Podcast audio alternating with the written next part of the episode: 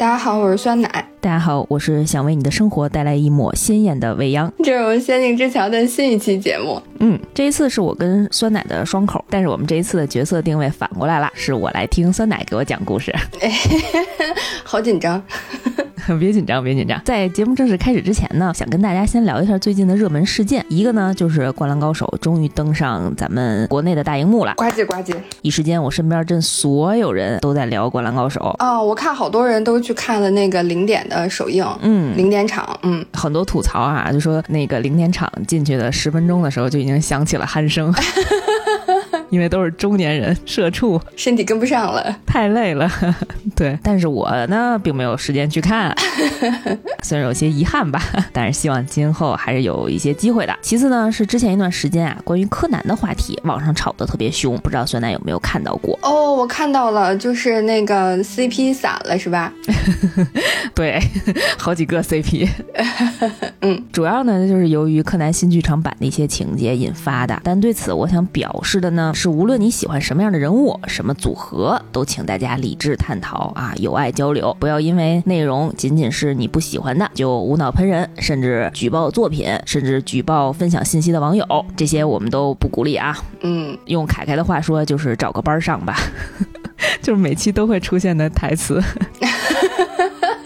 大家理智一点。对对对，话说回来，为什么要提到柯南呢？是因为我最近啊收了一套卡牌，哎，这是柯南的 WSB 对战卡牌，这是一款日系卡牌，它是 WS 黑白双翼这款游戏的姐妹系列。嗯，听起来还挺吸引人的。其实我也是第一次接触这种形式的对战卡牌啊，就是挺新颖的。虽然这套卡牌呢是日文原版啊，可能不太熟悉日语的朋友现在还没有办法直接上手来作为一种游戏来玩儿，但是单纯呢作为一种收藏的卡牌也是非常合适的，因为它的画风呢比其他卡牌我觉得更戳女性受众吧，因为它卡图都特别好看，嗯，画面呢分别有人物的例会，有动画或者那些剧场版精彩经典的场景的画面。最有收藏价值的应该就是说人物角色配上角色名称的这种烫金卡。首先它的质感非常不错，而且呢，据说网上现在已经开始炒它的价格了，跟进的很快呀。对，这款卡牌也是四月十四日上市，柯南的联动系列啊，发行公司是日本的武士道公司，但是在国内的代理公司呢是叫名家数码。下面重点来了啊，光说不练不行。这次呢，卡牌的官方也为我们仙境之桥带来了好几套柯南的 WSB 卡牌，将会免费送给咱们的听友。嗯，重大福利，划重点。对，也请大家关注仙境之桥最新开辟的小红书账号，具体的抽奖方式呢，我们会在那边公布。账号的名称就叫仙境之桥啊，注意一下头像是节目的 logo 才是我们的账号，别加错了。因为有好多叫仙境之桥的 ID，认准我们的 logo。没错，热点部分就跟大家分享完了，那么就请欣赏本期正式的竞彩节目吧。刚刚未央也提到了，我们也是久违的我跟未央的两个人的双口啊，但今天稍微有点变化，是变成我来和大家主要分享一个片子一个故事，所以我还有点紧张，我可能会嘴瓢，所以希望大家谅解。对，今天呢，想跟大家分享的又是一个老片子，我发现我分享的都是老片子，我有点怀旧的那个情节，怀旧系列。对我年纪大了，然后这个片子呢，也是一部动画电影啊，名字叫《玛丽和马克思》（Mary and Max），嗯，是二零零九年上映的一部定格粘土动画电影。嗯，然后这个电影的故事呢，是根据电影的导演和编剧亚当·艾略特和他的笔友的真实故事改编的，然后讲述了一对坚持通信将近二十年的笔友彼此陪伴和相互治愈的这么一个故事啊。我不知道就是大家有没有听过这个或者看过这个片子啊？这个片子就是也进入到了那个豆瓣电影 Top 二百五十的那个榜单里面，但是我其实也看到有很多人在豆瓣上啊，还有各种这个平台上都有人留言说，就很容易被这部电影的画风劝退。如果是第一次看到这个电影的画风，确实就是有点奇怪、诡异，甚至还有一点丑。嗯，其实我很早就看过这部电影的介绍，但是我没觉得它画风奇怪，我是觉得它的内容可能会有一点压抑。嗯，自从酸奶说他要介绍这部电影的话，我就想太好了，我听酸奶讲场就治愈了。对，因为它是一个粘土的一个动画的风格嘛，大家都是通过这个粘土橡皮泥把整个的人物啊，还有道具，还有场景把它捏出来，所以它走的这个风格并不是呃我们常见的那种欧美动画电影里面的那种可爱风的那种感觉，它没有就什么大大的眼睛啊，热乎乎萌萌的小手啊，这些就都没有。嗯，其实走的是一个非常非常简陋朴实的一个写实风。嗯，然后它整个塑造的人的样子，还有它所有的，我觉得就是设计上的一个初衷吧，就是还原普通人的样子。我们的两个主人公玛丽和马克思就是非常非常普通的人。就玛丽她是一个小姑娘嘛，然后她的小眼睛、大鼻头啊，然后还有马克思的什么秃顶啊、大眼袋呀，然后大肚子啊、翩翩大腹这些全部都还原出来了，没有做任何的美化。嗯，然后里面玛丽的妈妈的那个造型，就是你可以把它想象成是一个粘土版的包租婆，就是那么一个实际还原的形象，就确实是说不上动画电影里面我们能想到的主流的动画电影里面感觉到那种美呀、可爱呀的这种感觉。然后整部电影的这个色调也都是偏灰暗的，它不是那种就是彩色的，有点偏黑白，然后有一点点呃暖黄色的色调色系。然后基本上也没有什么台词，都是用旁白来讲的，就像广播剧一样。因为开始看的时候可能也会让人觉得有点无聊，所以好多人都说没能坚持下来看完。我就是感觉也很有道理，可惜了是吧？对，但这个其实就是相当于是有很明晰的个人导演的风格了，他自己选择了这样的一个方式、一个手段去拍这样的一部电影。然后这个导演还是很认真的，因为整个这个玛丽和马克思的电影的制作周期，从开始有构思到真正最后上映，就是长达五年。然后它整体的拍摄就是长达五十七周的时间。我天哪！对，整部动画片大约是由十三万两千四百八十张独立的画面制作而成的。它用了六台佳能数码相机去拍摄静止的画面，然后全片一共有一百三十三个场景，二百一十二个粘土人物，四百七十五个微缩道具，然后动画师一共做了一千零二十六张不同的嘴和三百九十四个瞳孔，然后还有两位服装设计师和一百四十七位裁缝包办了这个影片当中所有的服装的设计和制作，所以基本上听下来是一个百分之百的纯手工的电影。嗯，听到这些数据才知道，这个影片真的是耗费了很多人很多心血啊。嗯，就是基本上可以算是用一些影评人的话，还有就是导演自己的话来讲，就是粘土动画算是世界上最昂贵的一种艺术形式了。嗯嗯嗯。然后也是因为这个整个制作的工艺吧，制作的风格的方式，还有它本身的情节，所以这个动画电影还开了两个先河。它是迄今为止唯一一部被圣丹斯电影节选中担当开幕重任的动画片，就以往都是没有动画片作为开幕的呃影片的。然后同时。呢，因为导演是澳大利亚人嘛，然后这也是澳大利亚电影在这个圣丹斯电影节上面的一个处女秀，以前都没有入围过的，所以其实还是就是对导演本人来讲，还是有很多的价值和意义的。嗯，越来越对这部电影本身的内容感兴趣了。嗯，之所以选择这个定格的粘土动画这样的方式，导演他其实是想保留一种真实感，因为毕竟是根据真实故事改编的嘛。而且这个粘土动画的人物的表情啊和动作啊，因为它是定格的嘛，你会有一些些许的不连贯。然后我这次再重新再看这个影片的时候，我也觉得这也是导演选择了一种很符合人物特点和这段忘年交故事的这样的一种呈现方式。然后接下来就想和大家先回顾一下影片的内容。我们整个故事呢是发生在一九七六年，嗯，还是很久远的一个时代了。其中的一个主人公玛丽，她是一个住在澳大利亚的普通八岁的小女孩。就是影片里面的原话讲的是她的双眼是雨后泥潭的颜色。然后玛丽是一个非常非常普通的小女孩，长得也不是很好看。她除了这个眼睛的颜色，其实大家看起来、听起来感觉不是很明亮的黑色嘛，就是没有明亮的眼神。然后她还有一个蒜头鼻，然后脸颊上还长着明显的雀斑。除此之外呢，额头上还有一块胶布一样的胎记，就在她的额头的正中间，就是怎么挡也挡不掉的那一种。而且这个胎记的颜色还是屎黄色的。也是因为这块胎记呢，其实也让玛丽在和别人的相处当中稍稍有一点点自卑。她的生活呢也很普通，甚至可以说特别的无聊。他唯一的朋友呢，其实是动画片《阿诺一家》里的几个玩偶。嗯，然后这几个玩偶呢，还不是他爸爸妈妈从商场里给他买回来那种正版的周边衍生品的那种，而是他自己用一些什么贝壳呀、绒球啊、树叶呀这种材料手工自己做的，就也算是亲生的七扭八歪的朋友们了。跟动画片里面的那些人物还是有一定的差距的。他最喜欢的一个玩偶呢，是用薯条包装盒做成的一个挂件，他会一直挂在这个胸前。他做的最多的事情就是和他自己家这个宠物有一只小公鸡，然后一起坐在沙发上，边吃他自己最喜欢的炼乳，然后一边看最喜欢的动画片。就听上去，反正跟我们现在看到的，或者是我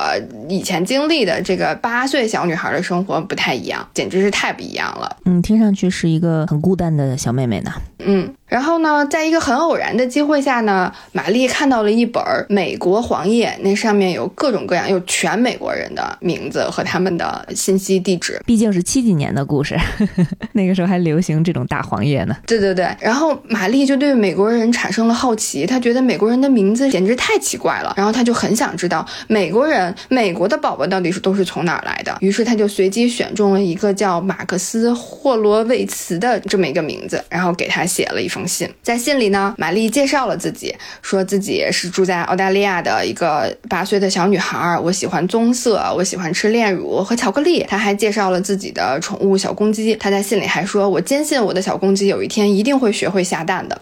”她还介绍了自己的父母，嗯，最后还附上了一张自己的自画像，可谓是把自己家全盘托出了。然后她在信的最后呢，就提出了第一个对美国人好奇的问题。她问马克思·霍洛维兹先生，他说。在澳大利亚，宝宝是从啤酒杯里生出来的，这是我的爷爷告诉我的。那在美国，宝宝是从可乐罐里出来的吗？非常期待你的回信，如果你能做我的朋友就更好了。而且玛丽还随信送了一个小礼物，就是她最喜欢吃的巧克力，澳大利亚土特产啊，巧克力棒棒。然后也是十分懂礼貌哈，所以她就随着这封信一起寄出去了。我当时看到这儿的时候就在想，我说这巧克力寄到美国，这肯定化了吧，已经。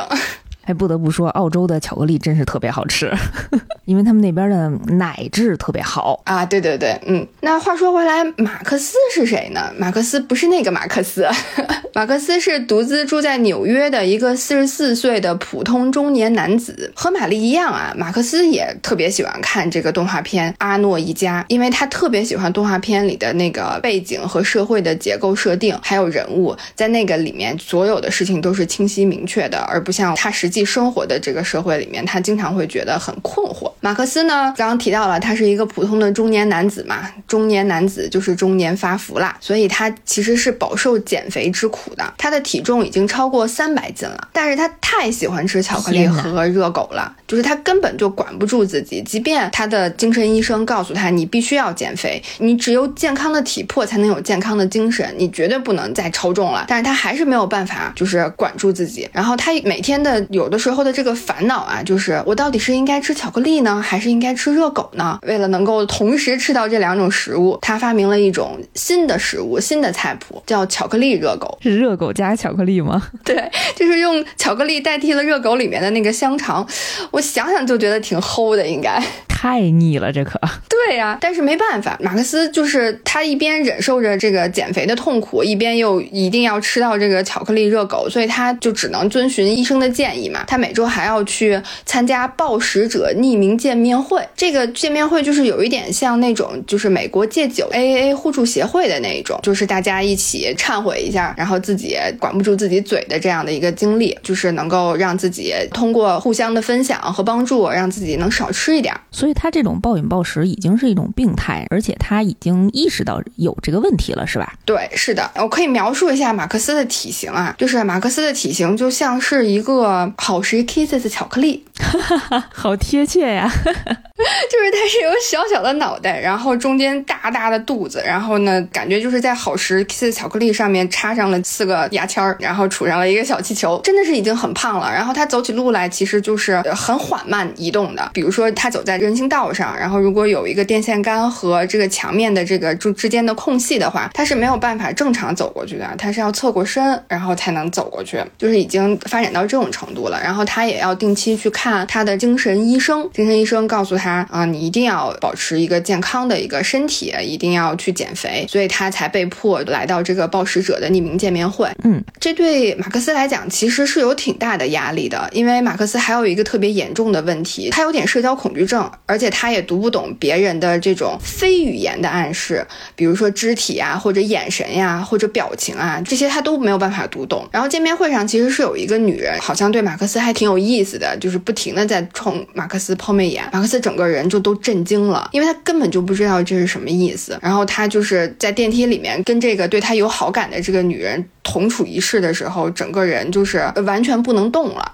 就是特别的紧张，然后他带着这份惊恐和焦虑回到了家。回家的路上呢，他查了自己的信箱，然后发现收到了玛丽的来信，这焦虑加倍了，因为他根本不知道为什么会有这样一封来信。然后为了让自己能够冷静下来，马克思就又站到了房间角落里的凳子上。他站在凳子上，咬着手指瑟瑟发抖，然后前后晃悠。这个是他一贯的做法，就是他每次感到紧张，然后感到控制不住自己的时候，他就会用这样的方式，就是在这个。前后晃悠的这样的旋律里面，节奏里面找到一种秩序，然后慢慢的冷静下来。因为就是他在收到这个玛丽的来信的时候，之前已经经历过了一次嘛，就相当于是焦虑加倍。所以这一次他就是为了能让自己冷静下来，他花了大概十八个小时左右的时间。我的天哪，这是社恐的极致了。对对对对对。然后在这十八个小时之后，马克思终于鼓起了勇气，他决定给玛丽回信了。我以为他终于鼓足了勇气把信打开了。他看了信啊。看了信之后，然后发现不知道这是从哪儿来的一个人，然后对他提出了各种各样的问题，给他介绍了好多的信息之后，然后他读了四遍，我觉得他他很认真的对待了。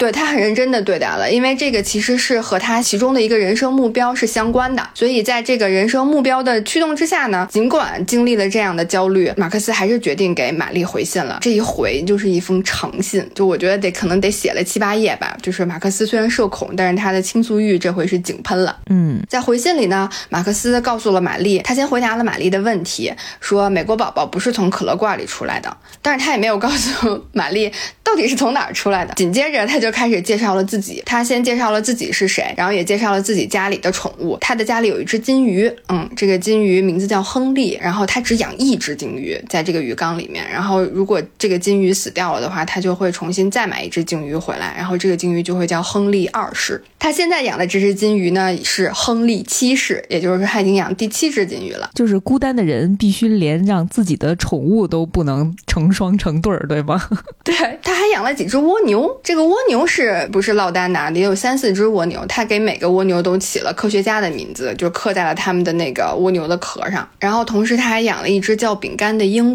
鹉，他还收养了一只失去了一只眼睛的猫。这是他家里所有的宠物陪伴着他。哦，养的还挺多。嗯，然后马克思呢，就是出于礼貌嘛，因为呃玛丽也介绍了自己的父母嘛，所以马克思也介绍了自己的父母。然后他的这个成长的经历还是挺可怜、挺惨的。马克思出生之后就被父亲抛弃了，父亲就抛弃他和。妈妈离去了，然后六岁的时候，马克思的妈妈又自杀了，所以马克思就是自己呃留在了这个世界上成长了起来。虽然有这样的经历，但他还是对生活有一些期许的吧，至少他还能够去愿意发明巧克力热狗这样的黑暗料理。然后他同时也准备了巧克力热狗，也随着信寄给了玛丽，让玛丽去尝一尝，因为玛丽在信里写了，她也很喜欢吃巧克力。除此之外呢，马克思还给玛丽介绍了他的一个朋友，这个朋友是一个隐形的朋友，叫拉欧维利，其实就是他自己想。想象出来的一个朋友，这个朋友就每天坐在房间的一角读书，然后跟马克思分享他今天都读了什么样的书。就是可以看起来，马克思是一个十分宅，然后十分社恐，同样是一个十分孤单的人。嗯，我觉得通过刚才对他的描述，他内心里其实还是一个像一个孩子一样的状态。嗯，可能从他父母离开的时候，他某一些心智就没有成长。比如说像刚才介绍的，他可能对于社交这个领域来说，已经不是恐惧了。我觉得应该是一种。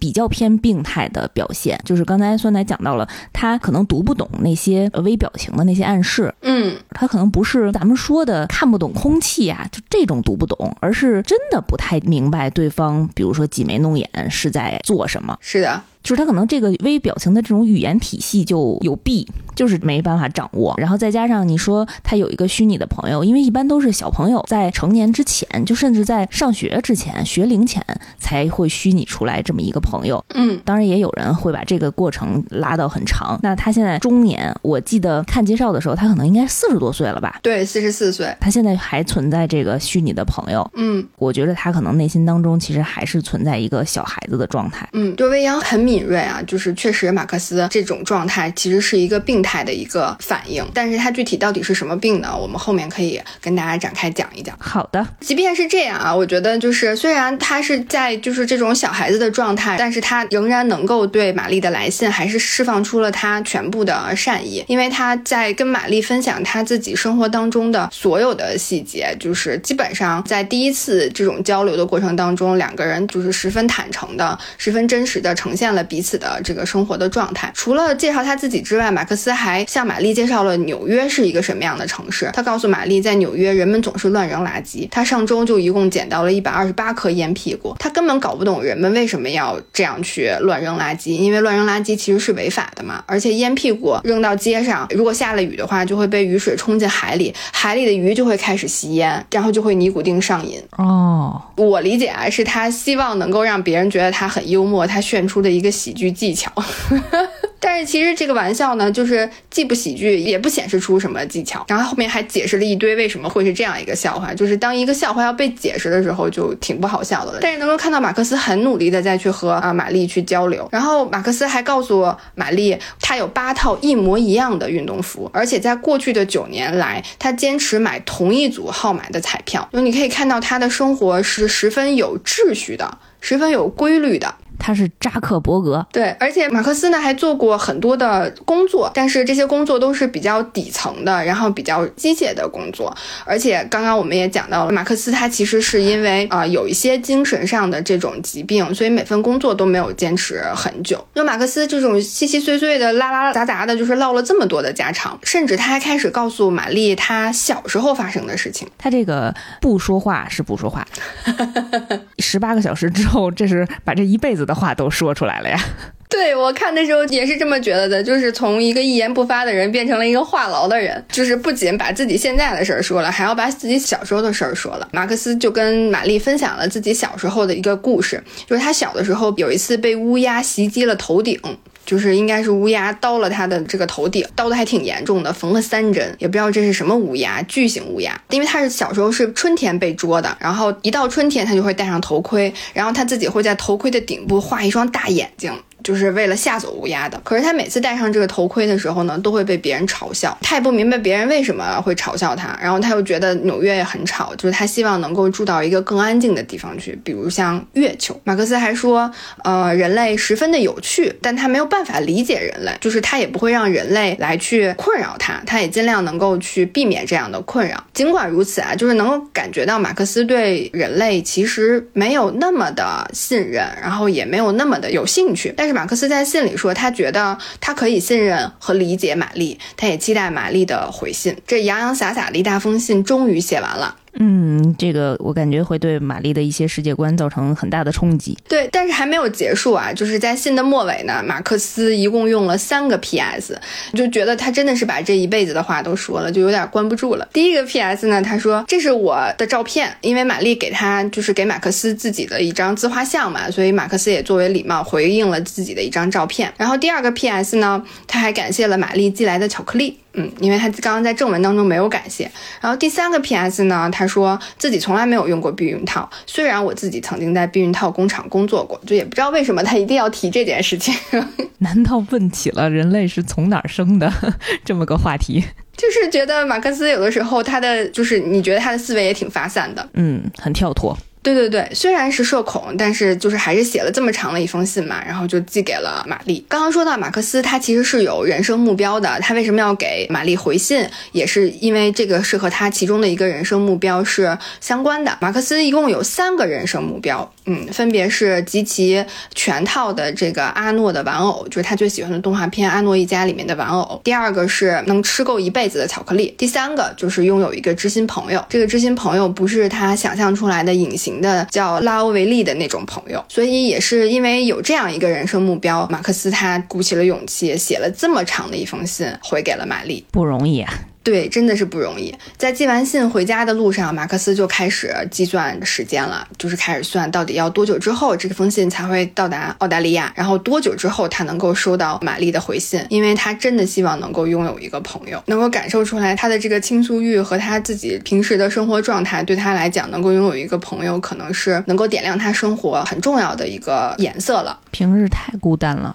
嗯，就是因为是七几年的事儿嘛，所以其实那个时候这个书信只能靠物理的这样的运送，时间真的是很久。过了十天，玛丽才收到了马克思的回信。晚上呢，玛丽就躲在被窝里面，用手电筒，然后照着开始读马克思的回信。然后虽然灯光条件很昏暗啊，但是玛丽还是很兴奋的，她像品酒一般品味着马克思写的每一个单词。而且读完这封信，玛丽就立刻就回信了，两个人就开始和彼此分享自己生活里的。喜怒哀乐，但是对于这两个孤单的人来讲，可能他们生活里面的故事都是比较悲伤的。玛丽告诉马克思，自己其实也没有什么朋友，因为自己额头上的胎记常常被人嘲笑和欺负，自己的发型呢也是很丑，而且就是面部也没有什么表情。学校里面的老师也会跟玛丽说，让玛丽多笑一笑，这样才会有更多的人喜欢她。玛丽回家就告诉她妈妈了，就是这妈妈反正也挺不靠谱的。妈妈就用口红给玛丽画了一张大大的笑脸，那个大大。大的笑脸就是小丑脸上那种大大的笑脸，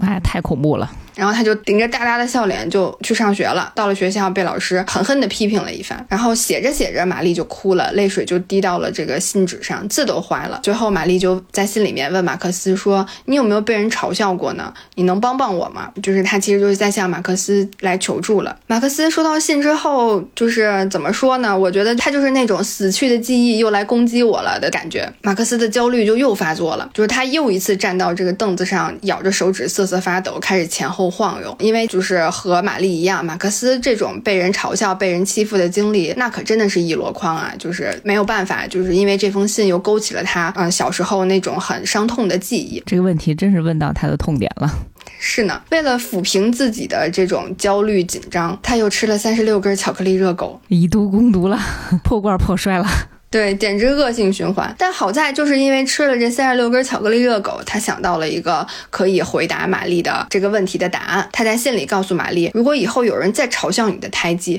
你就告诉他，你的胎记是巧克力变的。等你到了天堂之后，就会掌管所有的巧克力。就是嘲笑你的人是不会得到任何一块巧克力的。除此之外呢，马克思也和玛丽还照常分享了自己生活里面的一些细节啊，希望可以帮忙转移一下玛丽的注意力。他和玛丽分享了自己的一周的食谱，基本上啊都是。是这种碳水炸弹，除了这巧克力热狗之外，就是这个意面汉堡，基本上就是跟碳水是离不开了的。但是他的精神医生一再提醒他，这个体重不能过重，就马克思就很苦恼啊，就怎么办呢？虽然马克思坚称自己是一个无神论者，就是这种苦恼让他甚至开始希望世界上能有这个肥仙的存在，就是这个神仙可以把他的脂肪能够一夜间吸走，这样的话他就没有这样的苦恼了。肥胖的神仙，简称肥仙。对，然后马克思就问玛丽，就是你有没有什么减肥的好办法可以告诉我呢？他一边写着这个问题，一边就喝完了一杯巧克力，也不知道他这个肥是不是真的能够减下去。马克思在信里还提到说，人们总觉得他反应迟钝，行为粗鲁。可是他不理解，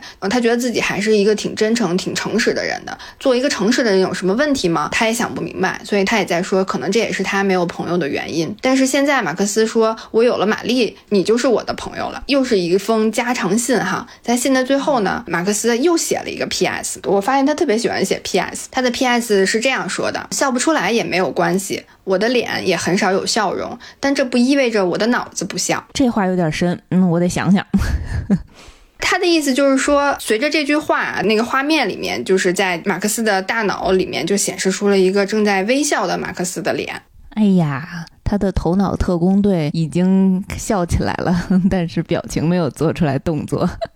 对，就是我就觉得这里太治愈了，因为你可以看到每次马克思收到玛丽的信和回信之前，他都需要经历内心的这样的一个惊恐和焦虑，然后就是整个人都不好了的那种。然后信里你看他写的也都是好像那些没什么大不了的碎碎念，但是他每一次都能够一下子看到玛丽她的困扰。然后他的痛苦都能够用他的方式特别温柔的去爱护玛丽。我第二次在看这个影片，看到这儿的时候就觉得就是心被击中了一下，就是他前面写的那些信拉拉杂杂那么长，我感觉他可能都不会有再讲到就是学校里面老师要让玛丽多笑一笑的这个细节了，但是他在最后就是用这么简单的话提到了一句，就还挺戳心的。嗯，就说明他真的认真在看，然后也认真的在回复对方的每一个问题。嗯，我觉得也是因为马克思的用心吧，就是玛丽她的生活也因为她和马克思的通信有了一些变化。她按照马克思教的方法，成功的回击了嘲笑她的同学，然后还找到了一份兼职，说自己要存钱去纽约去看马克思。天哪，他只有八岁。对，他的这份兼职就是帮助大家送报纸啊。然后玛丽也为马克思减肥想到了一个办法，她建议马克思可以按照每周几的那个首字母来决定他这一周的菜单。比如说周一是 Monday，你就可以吃 M 开头的食物。M 开头的食物都有哪些呢？比如说像奶昔呀、软糖或者是芥末。就是虽然我觉得 这个食物举例。我脑内只能想到 monkey，我心想说不太好吧这样。但是玛丽提的这几个食物，我觉得也没有什么用，对减肥没有什么益处。但是马克思觉得很有意思，他看到这里的时候，就是发出了一个惊叹的“哦”的表情，“哦”的声音。这个也是马克思可能在电影里面第一次有不同的音调和表情上的一个变化。嗯，其实可能结论并不是说对你的减肥真正有什么帮助，但是就是这种游戏化的这种小的乐趣，对我觉得能给非常孤单的两个人之间能增加特别特别多的这种牵绊。嗯，是的，可能也是马克思在生活里面第一次感受到了有另外一个人对他的问题、他的苦恼给予了关注，然后还给予了一些建议。哦。对，就是这样，就是这样。嗯，然后在这封信里呢，玛丽还告诉马克思自己喜欢上了新搬来的一个邻居的男孩，然后他就问了马克思第三个问题：你能告诉我到底爱情是什么吗？我怎么才能让邻居喜欢上我呢？哎呀。他们两个人的友谊之间出现了一座大山。对，看到这里，马克思的焦虑又发作了，因为不知道为什么每次玛丽提的问题都是十分扎心的问题。像马克思这么宅，然后这么社恐，然后甚至还有一点点精神疾病的这样的人，他会拥有爱情吗？他能拥有什么样的爱情呢？马克思的答案是：我对爱情一无所知啊。因为很久很久以前，马克思他其实他也有喜欢的女孩，然后他为了能够向这个女孩表达心意，他精心挑选了一份礼物。他觉得这份礼物女孩一定会喜欢的。他挑选的礼物是什么呢？猫科直肠体温计。什么玩意儿？这几个词儿拼在一起，我都没能理解。是一个体温计，然后专门是给猫来测量的，测量猫的肠道的体温计。不知道为什么他要送这样一份礼物给到就是他自己喜欢的女孩，那肯定就是不成功嘛。然后所以长久以来，马克思唯一的床上伴侣就是他自己的暖水袋。由此可见，马克思对爱情一无所知啊，而且爱情对他来讲就是太神秘了，他根本不知道，他就觉得完全不能够理解。他说，如果爱情要是能有一个公式，我也可以去理解，但是。爱情完全不是这个样子的。他问出来了一个非常精辟的问题，就是如果爱情有公式的话就好了。嗯，对，我相信除了马克思以外，很多人都想知道这个公式。嗯，但是，嗯，听到马克思这个回答，我觉得他真的是一个非常真诚的人。嗯嗯，他不知道，他就说不知道，而不是说之前他在示爱的这个过程当中遇到过挫折，就觉着爱情不是个好东西。嗯，然后就把这个观点再传达给玛丽，因为毕竟对方只是一个八岁的小孩儿。嗯，就是你。现在跟他说什么，可能会很大程度上影响他，比如说爱情观的这种塑造的。嗯，但是他只是说他不知道，我觉得这点特别好。是的，是的，而且马克思他其实是想解答玛丽的问题嘛，但是他又没有这样的知识储备、经验和能力，所以他就费尽心思啊，他想得出一个答案，但是他不管怎么样，他也想不出这个答案，就是巨大的焦虑和压力就压垮了马克思，他就被送进了医院了啊。嗯，因为他希望能够给玛丽一个答案，他不希望这个答案是不知道，然后他也不希望去误导玛丽，所以他就一直在钻牛角尖，希望能够想出一个很好的一个答案回信给玛丽。但是他又发现他自己做不到，然后在这个过程当中，他不是又回想起了自己过去失败的经历嘛，然后加上他本身的这个孤单的状态，所以他就被送进了医院。就是他都没有办法自己离开家去到医院，真的是被救护车救起来进到医院的。哦，这个精神压力真的是太大了。对对对，在这个医院里面，他被确诊为重度抑郁和肥胖。他的这个肥胖到了一个什么样的程度呢？就是当时救护车是把他从他家里的窗户吊出来，就是放到车上的，就是他都已经没有办法进到电梯里了，就是已经到了这么严重的一个程度了。所以啊，医院就说你肯定不能出院了，你要在这里治疗。他就在医医院里面治疗了八个月，在这八个月里面，就是不停的吃药，然后不停的被电击，因为那会儿七十年代的时候，肯定还没有就是像现在比较科学的，然后比较有人文关怀的这种治疗方式，所以还是比较粗暴的。那在这八个月的治疗的时间里面，马克思肯定是没有办法给玛丽回信嘛。哎呀。对，玛丽一直也等不来马克思的回信，就十分的难过，然后也十分的沮丧，然后就开始怀疑自己了。她觉得是不是自己问了太多的问题了？自己写的信说的那些话是不是太无聊了？是不是马克思看到了我的照片，看到我的自画像之后，觉得我太丑了，没有必要再跟我讲话了，所以他就不理我了。那玛丽真的是开始讨厌自己了，然后一气之下，她就烧掉了马克思所有的来信，想要忘记这段伤心的记忆。这么冲动呢？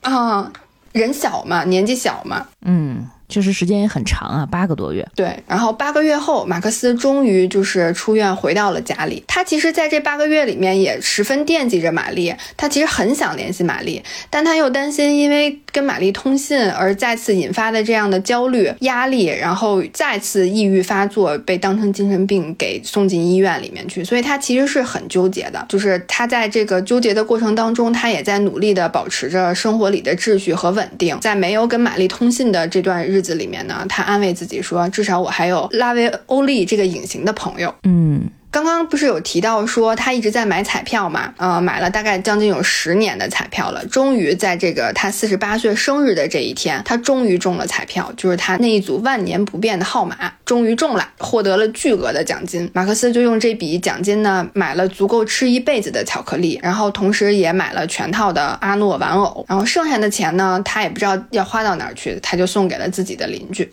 他的人生目标已经完成两个了。对，到这个时候呢，马克思的人生目标已经实现两个了，只剩下最后一个，拥有一个知心的朋友。这个时候，马克思就更想念玛丽了，他就去求助自己的精神医生，说自己到底要不要继续和玛丽通信。他的精神医生告诉他说，真正的友谊呢，是用心去感受的，而不是用双眼去看见的。所以，马克思决定写信告诉玛丽真实的自己，包括自己的缺点和这过去八个月发生的一切的事情。因为在这之前，其实马克思。是知道自己有一些精神疾患的，因为他一直在看精神医生嘛。但是他其实并没有告诉玛丽自己是有精神疾患的。所以在自己的精神医生的鼓励之下，他决定向玛丽坦白一切。他又重新拿起笔，然后时隔八个月之后给玛丽写了第一封信。马克思告诉玛丽，每次收到他的信的时候，自己都会经历一场焦虑症的发作。然后在八个月之前，这个焦虑症发作太严重了，就被送进了医院。在医院里面，他被确诊为是亚斯伯格综合症，这是一种。种神经障碍，就是它是属于就是自闭症、孤独症的这个障碍里面的其中的一种哦。然后自己的种种特征都是指向了这样的一个病症。他列举了几个特征啊，比如说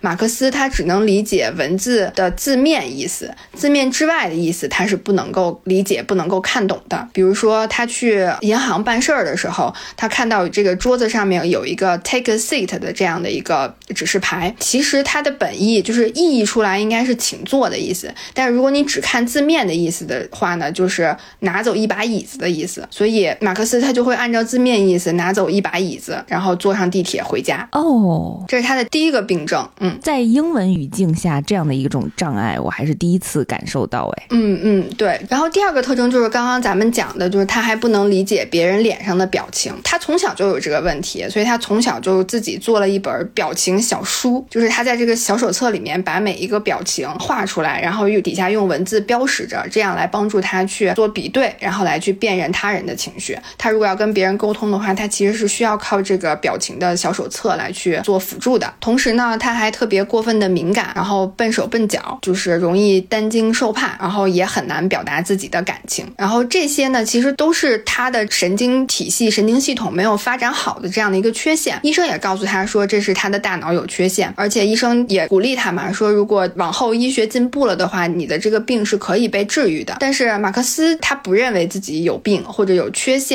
需要去治疗，就他还挺喜欢、挺接受这样的自己的。但是他只有一件事情是他想要改变的，他希望自己能哭泣，因为他从来没有哭过，然后也没有流过泪，就是不管他再怎么难受，然后再怎么挤眉弄眼，他都没有办法流泪，就是他感受不到这个哭的这个情绪，也没有办法做哭的这样的一个动作。他这也是一种生理的问题，还是说精神层面上悲伤不出来呢？我觉得这是双方的，就是这个两层都有的，就是他精神层面上他可能也感受不到这种情绪，然后他在生理上因为感受不到这个情绪，可能就是神经的这种质地他没有办法做传送，他也没有办法流出眼泪去刺激他的那个泪腺，这个可能不科学啊，这是我自己理解的。好的，这是马克思给玛丽时隔八个月之后写的第一封信嘛，然后在这过去的这个八个月里面没有收到马克思的来信，玛丽其实也过得十分的不好，她特别的痛苦，然后总是怀疑自己，所以当收到马克思的来信的时候，玛丽高高兴极了。他在信里面看到马克思说想要流泪的时候，他就用他的那个小脑袋瓜想出了一个绝妙的主意。玛丽逼自己想了一些特别难过的事情，然后难过到哭的那一种，然后他就开始泪流满面。然后这个时候，他就用一个小瓶子，这个小瓶子原本装的是痔疮糖浆，玛丽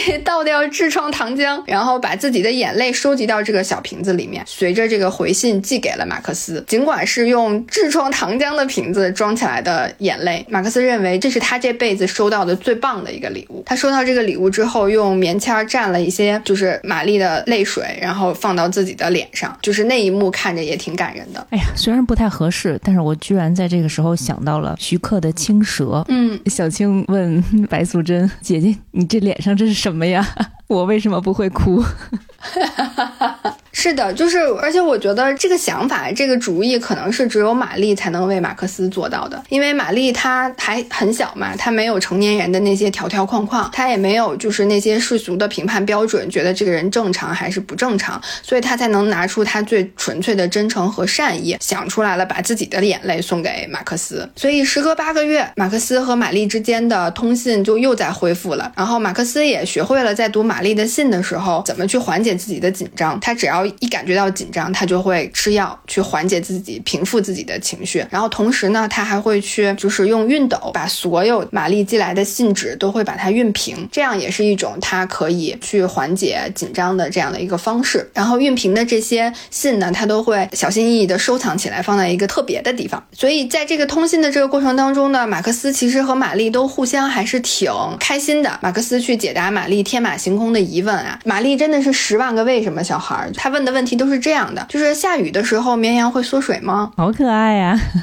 对，公鸡会长鸡皮疙瘩吗？老人为什么总是把裤子提那么高啊？如果计程车倒着开的话，司机是不是要欠乘客的钱呢？就你也不知道玛丽的这些问题都是从哪儿来的。哎，我觉得特别有创意，对，特别有想象力，天马行空的这个想象力。然后玛丽呢，也是通过马克思的信，然后来去倾听马克思讲述他自己的生活里面的细节。比如说，马克思他会告诉玛丽，他今天又数了多少人乱扔烟头。我觉得他一定会是一个特别好的一个环卫的领导，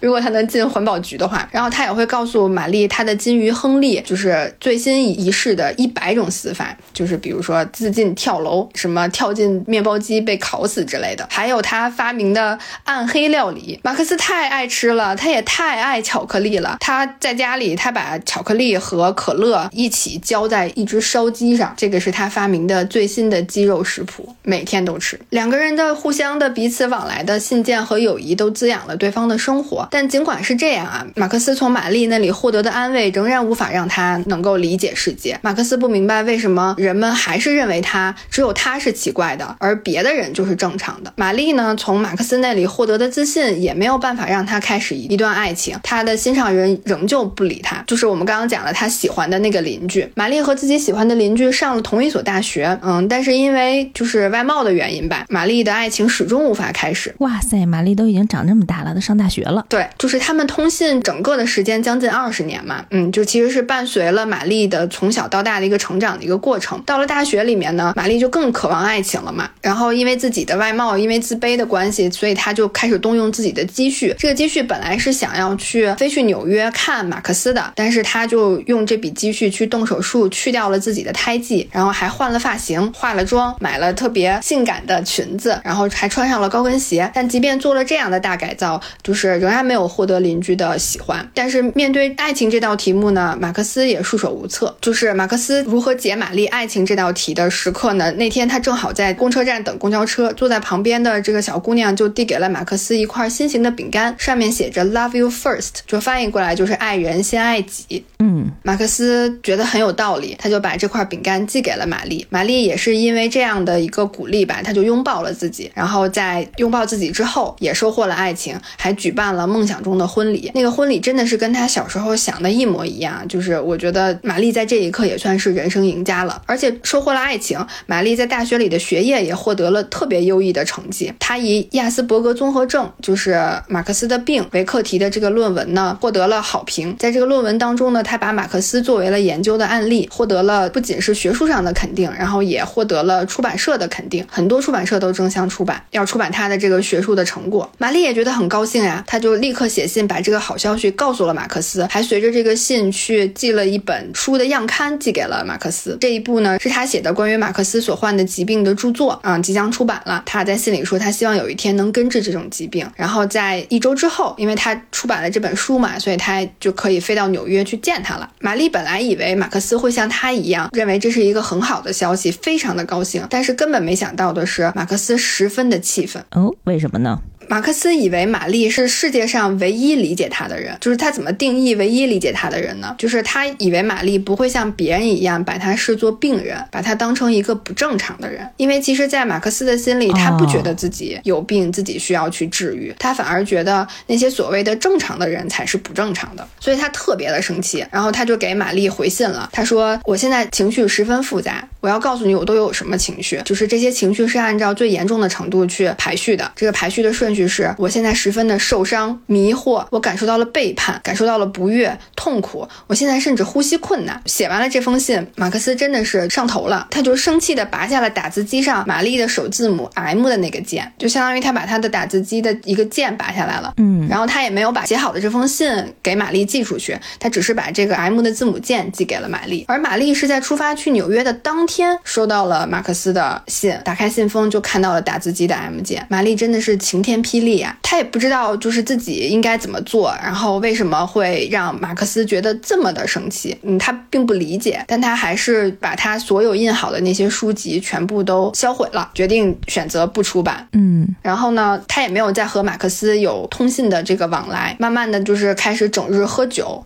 然后开始日渐消沉，就是对整个世界都失去了兴趣。她的丈夫也和她离婚了，离开了她，去了别的地方，雪上加霜了。嗯，真的是雪上加霜。然后玛丽就每天把自己关在家里嘛。然后喝酒啊，吃他最喜欢的炼乳啊。然后当他发现家里只剩下一罐炼乳的时候，他又想起了马克思。他觉得自己还没有寄过自己最爱的炼乳给马克思。然后他就在这个炼乳的包装罐上写下了对不起，然后把它寄给了马克思，也是很真诚的道歉了。嗯，寄出去之后呢，玛丽每天都要强打着精神走出房间去查看信箱，真的是每天心怀愧疚，然后整个人状态那么差嘛，又得鼓足勇气去信箱，然后每一次都是失望而归。这个应该是持续了很长很长的时间，就是就在玛丽对人生彻底的失望，我觉得她也有一点抑郁的那种感觉了，就是准备选择自杀的时候，她终于收到了马克思寄来的包裹，马克思原谅了她。马克思给她寄的包裹是全套的那个阿诺的玩偶，他说以这个作为一个证明，证明我原谅了你。然后玛丽也因此重新又找回了生活嘛。一年之后，玛丽就终于从澳大利亚来到了纽约，这个时候已经是一九九六年了，就是二十年之后，玛丽终于要来到了纽约，要见马克思了。马克思已经六十多岁了，对。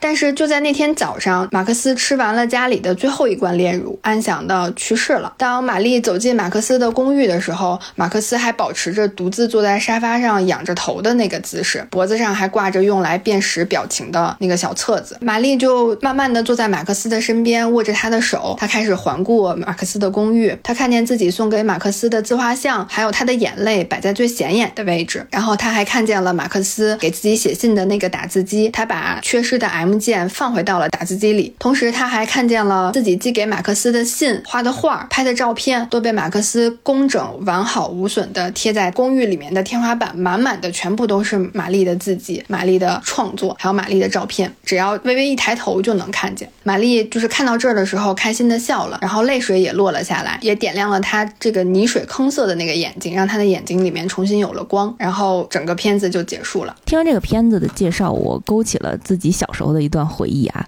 不知道你经历过没有？我大概在初中的时候，在报纸中间的那一部分，就是折页的那一小。栏儿里，嗯，都会征笔友的这种信息。对，你有给笔友写过信吗？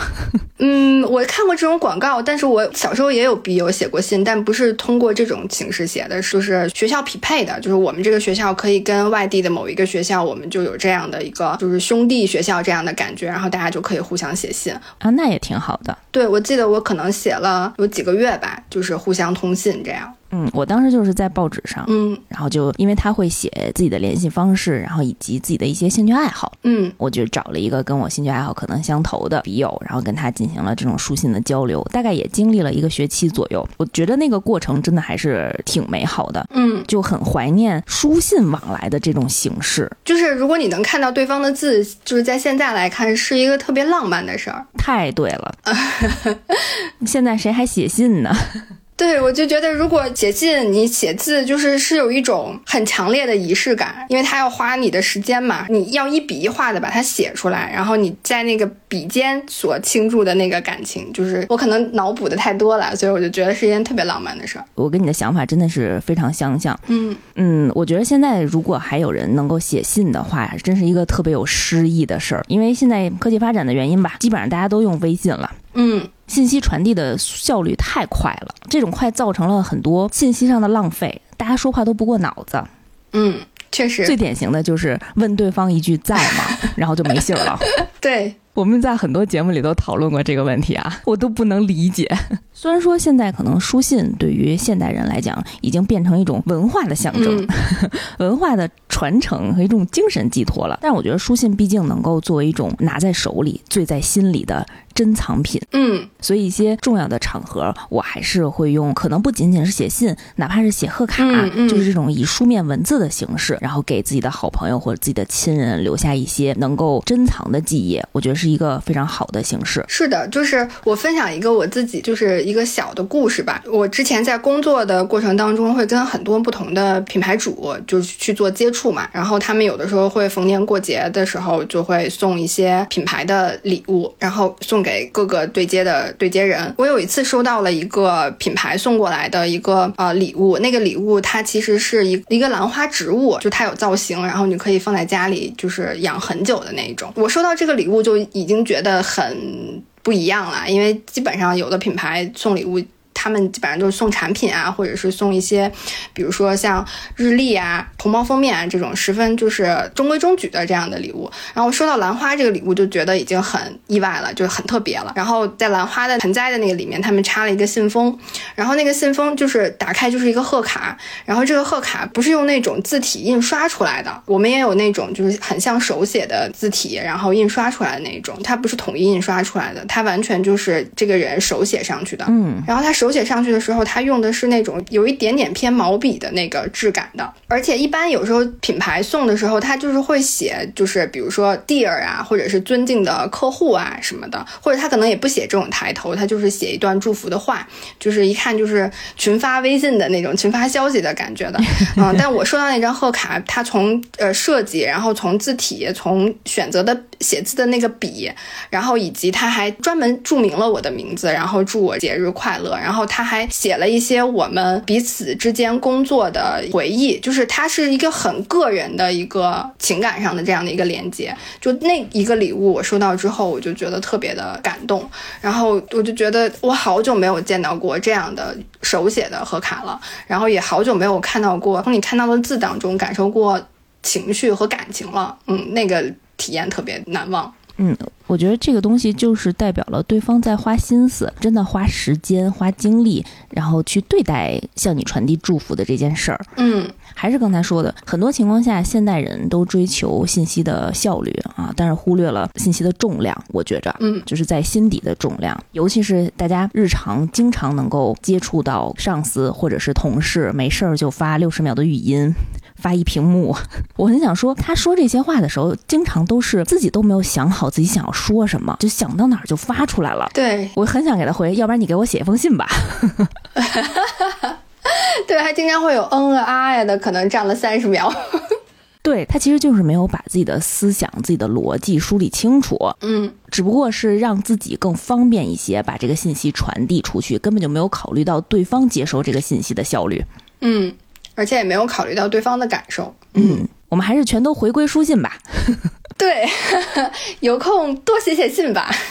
嗯，虽然可能不太常写信，但是我目前还能够经常让我写字的重要的场景就是写明信片。嗯。就之前旅行的时候，出去玩的时候，都是会写明信片。然后寄明信片，就是你不是会给所有人都寄的，你会选择对你来讲最重要的人。就是我写明信片的时候，我是会结合着这个人和我的关系，和我当时所处的所在的那个地方，我的心情是什么，我想告诉对方这里有什么。就是我会有这样的一些我和他的这种情感上的。联系，然后会给他专门定制那个明信片去写，我也会自己给自己写一张明信片寄回来。这样的话，你其实日后回忆起来，就是你能知道在那一刻，然后在这个地方到底都呃想了些什么，发生了一些什么。然后我希望能跟你分享的是什么。然后有可能，比如说之后我的朋友可能也会去到同一个地方的时候，他可能也会在这个地方想起我。嗯，我觉得那个还挺挺浪漫的。嗯。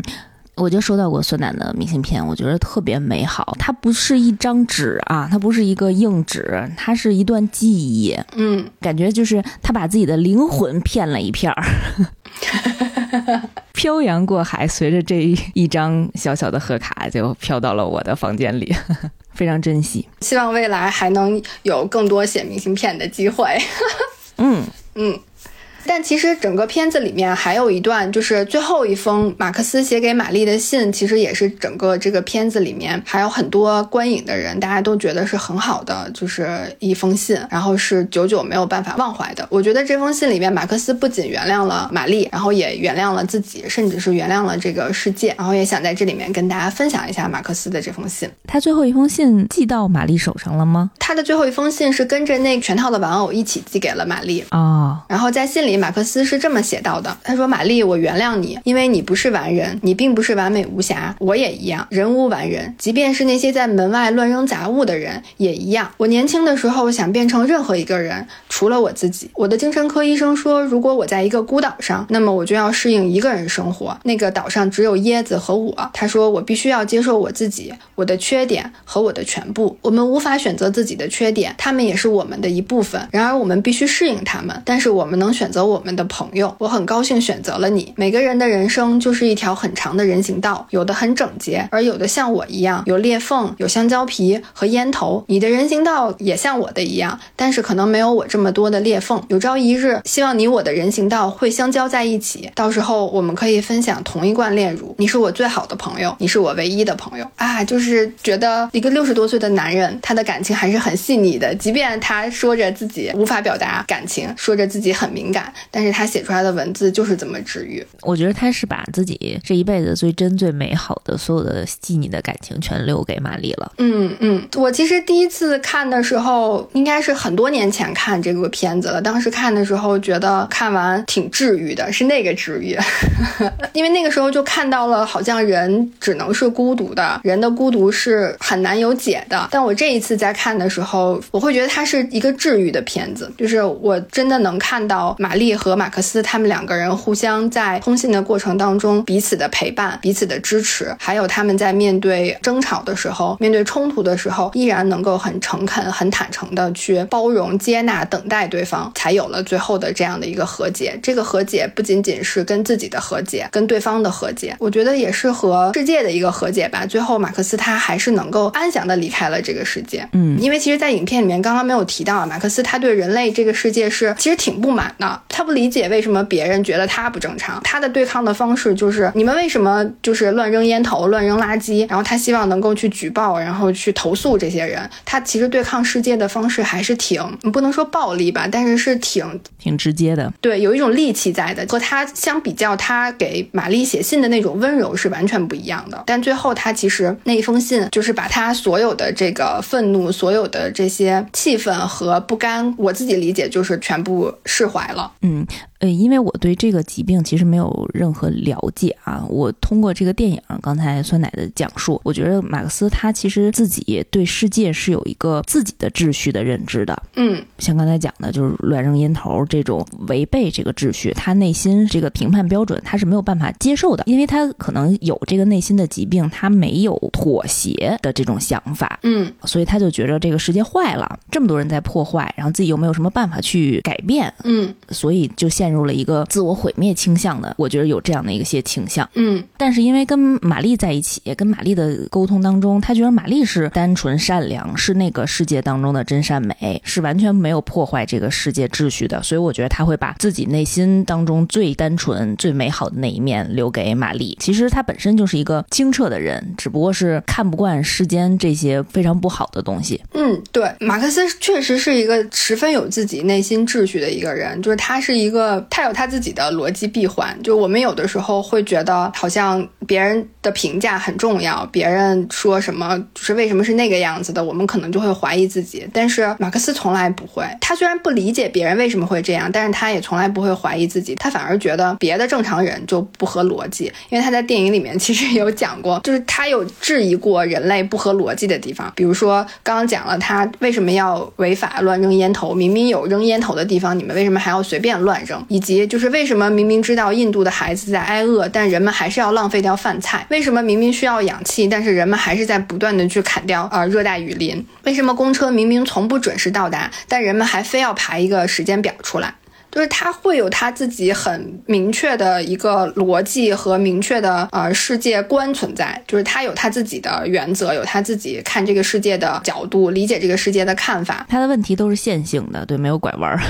对对对，就是可能因为他这样的方式，在这个世界上可能生活起来会比较困难、比较艰辛，但是他也没有放弃掉这个，所以这也是为什么当他看到玛丽出书的时候，他会那么的气愤，因为他本来以为玛丽也也可以理解他，也可以像他认为自己是正常人一样，呃，玛丽也觉得他是一个正常人，所以他才会那么气愤。嗯，我觉得这个也是玛丽没有想到的，就是在他们两个人通信往来的过程中间，因为他可能。年纪更大一些，他的经验呀、阅历啊更丰富一些，而且他也有他自己的价值观存在，所以他会比较能够去包容或者是去理解啊玛丽。但是玛丽可能就是在慢慢长大的过程当中，跟世界的交往可能越来越多的过程当中，反而就是有了那些不自觉的带了马克思觉得世俗社会里面的那些评判的标准放到了他的身上。说一句可能不合时宜的举例子啊，就是马克思的心态就相当于他们很多人一起在。在玩谁是卧底？他以为跟玛丽是一波，他们是好人的这一波，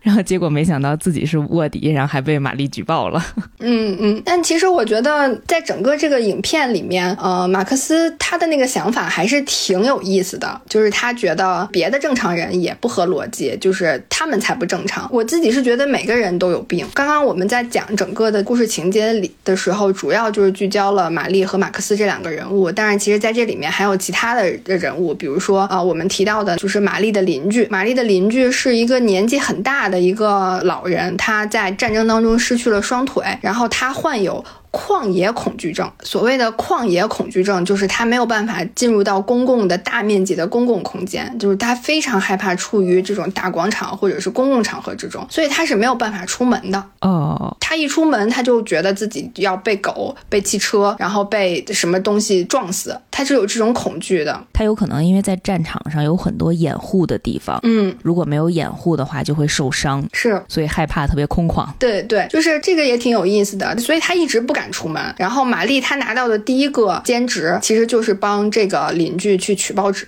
去送信件，然后取报纸给到这个邻居，因为他都没有办法出到自己的家门口的那个信箱里面去取信。但是这个邻居最终最终还是出门了。他出门的动力就是他把马克思的包裹送到了玛丽的手上。嗯，然后还有就是像呃那个马克思的邻居艾维，就是拿了他大笔的奖金的那个邻居，他其实是有这个脸盲症的，他看不出来、认不出来谁是谁的。然后也在生活里面闹了很多的笑话，有很多的障碍，很多的困难。但是这些人其实，如果是以马克思的角度，马克思他的那个价值观、他的那个秩序来看的话，这些人可能也是正常的人，只是别人和他们不一样，别人才不正常。而且就是每个人都有这样那样样的不一样的地方，所以为什么一定要有一个统一的标准，或者是某一个标准把它作为主流的、正常的、绝对的、正确的一个标准来去评判其他的人？我觉得这个也是我这一次在看、在重温这个片子的时候一个比较深的感受，就是每个人都有病，每个人都不一样，所以这也就相当于每一个人他其实都是一个正常的人，就是没有不正常这件事情的存在，因为每个人都不一样。所以我也会觉得，就是有些时候，呃，你像玛丽她提到的那些特别天马行空的那些问题，和马克思分享的那些奇奇怪怪的生活的细节，都是被对方接受了，然后理解了，然后还被善待了。我觉得就是那个温暖的治愈，就是挺明显的，在这个片子里。刚才酸奶提到的，其实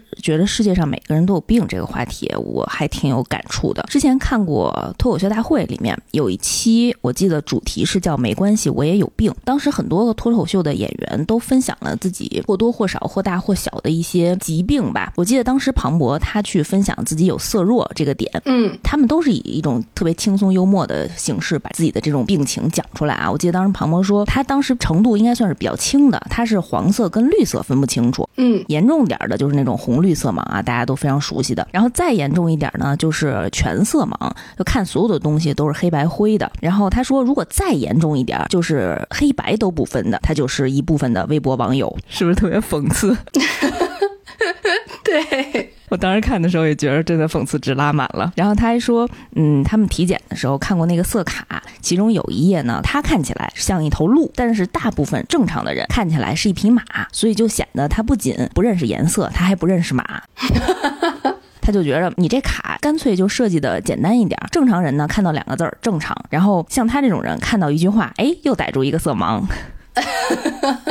后来，徐志胜也表达了自己其实就是红绿色盲这样一种状态。他还特别勇敢地说到，自己高中的时候，自从被查出来是红绿色盲之后，就被同学们围成一个圈儿，然后让他试验性的去看各种的东西。那虽然他很自嘲，说自己是一个色盲表演艺术家，但是我觉得真正经历过当时那个状态，应该还挺绝望的，就是像看猴一样，可能。嗯嗯，其实他们就是相当于把自己的伤口扒开，然后站在第三者的视角。重新再看一遍，用这种方式去治愈自己的伤口。嗯，所以他后来就用了很多种方法吧，最后总结出来呢，就是在他的眼中，绿灯亮一些，红灯呢没有那么亮。这个时候就有很多朋友会问他了，那黄灯怎么办呢？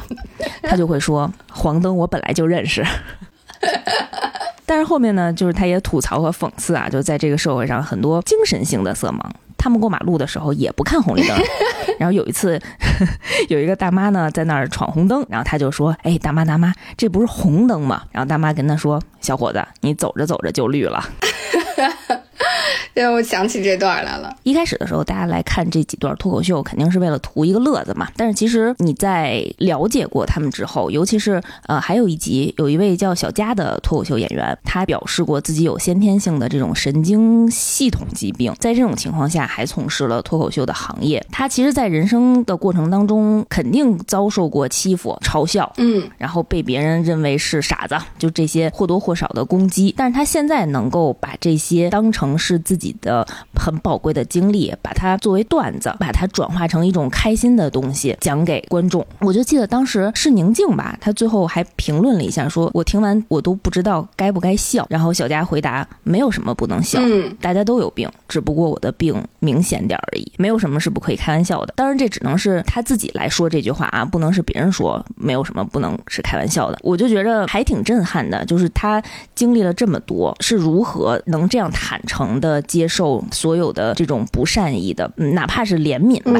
就是都不说那些欺负和嘲笑了，然后把它转化成自己内在的一种力量。我觉得马克思不是说他不好，就是他还差一步就能做到接纳自己，然后把这件事情当成没有那么不好的一件事儿，嗯，把它更多的能够传递和释放出来。嗯，对，我觉得就是如果这个结局，玛丽和马克思真的都互相见到了彼此，然后真的网友见面成功了的话，马克思以后会不会在往后的人生里面，他可能能够更温柔的去看待这个世界？因为刚刚提到小佳嘛，就是去年的脱口秀大会就评分很低哈，但我有一个呃特别印象特别深刻的一个一幕，就是他们在最终决赛的时候，脱口秀大会每次都会搞一个最不重要的颁奖礼，嗯，然后在那个颁奖礼的最后的压轴的时候，按照往年的习俗，呃，李诞应该是会去代表就是整个节目组，然后去感谢一众的赞助商，然后给赞助商颁奖，希望赞助商明年再来这样的。嗯，但是去年的那一幕就是他把小佳留在了台上，然后他跟小佳说，希望让小佳能够帮他一个忙，然后这个忙就是让小佳去把所有的赞助商的品牌的名称都念一遍，就相当于是一个商务口播。对于很多演员来讲，或者是对于一个综艺节目来讲，就如果这个演员他可以去念商务口播，第一是证明了品牌对他的认可，就是对他的影响力的认可，然后另外还有一个就是他可以有收入嘛，就是那一幕还让我挺感动的，因为。因为其实作为小家来讲，就是大家很少很少会有品牌去选择小家来去做自己的品牌的商务口播，或者是有一些什么商务上的合作。嗯，所以在那样一个就是压轴的那么一个时间节点，然后李诞给了小家这样一个机会，我觉得那个也是让人感受到这个社会它其实还是会有很多很温柔的人和温柔的事情是会发生的。嗯，我觉得在就是对比来看的话，可能李诞就是小家的玛丽。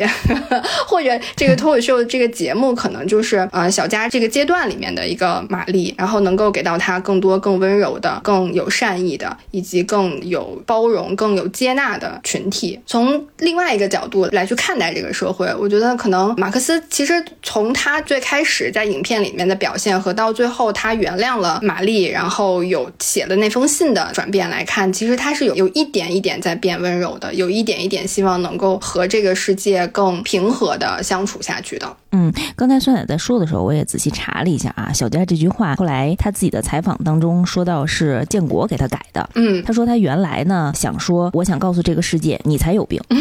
然后是建国给他改成了我想告诉这个世界我们都有病，只是我更明显。嗯，然后当时他也表示他突然间在读稿会的时候就愣住了，就是原来这是一个更好的方式，就他超过了一个脱口秀稿子的部分，他是一个让他感觉突然间有一个哥哥。纠正你对人生的一些思考。嗯，他觉得以前他跟这个世界是敌对的，然后现在在这个过程当中，他觉得他跟这个世界是站在一边的。我觉得这就是刚才酸奶讲的，他可能身边就可能我们身边要有这些人在关键的时刻拉对方一把。嗯，然后小佳也在采访当中表示，这就是所谓的和解的过程，就是不是说你是硬和解的，但是就是通过这些温暖的举动、温暖的举措吧，然后有一种醍醐灌顶的感觉。嗯，其实我们之前在讲那个《海底总动员》的时候，就是《海底总动员》。园里面第一部和第二部连在一起的时候，其实他也讲了很多的这个小的动物，他们是有一些缺陷的。在那个里面，我们其实也提到了，就是每个人都有病，每个人不一样的这样的一个观点。但那个《海底总动员》当时我们就是觉得大家互相各自有缺陷的这种人，好像有一点抱团取暖的这样的一个感觉。但是在玛丽和马克思的电影里面，我其实感觉到的是，我们应该要更多的去包容彼此，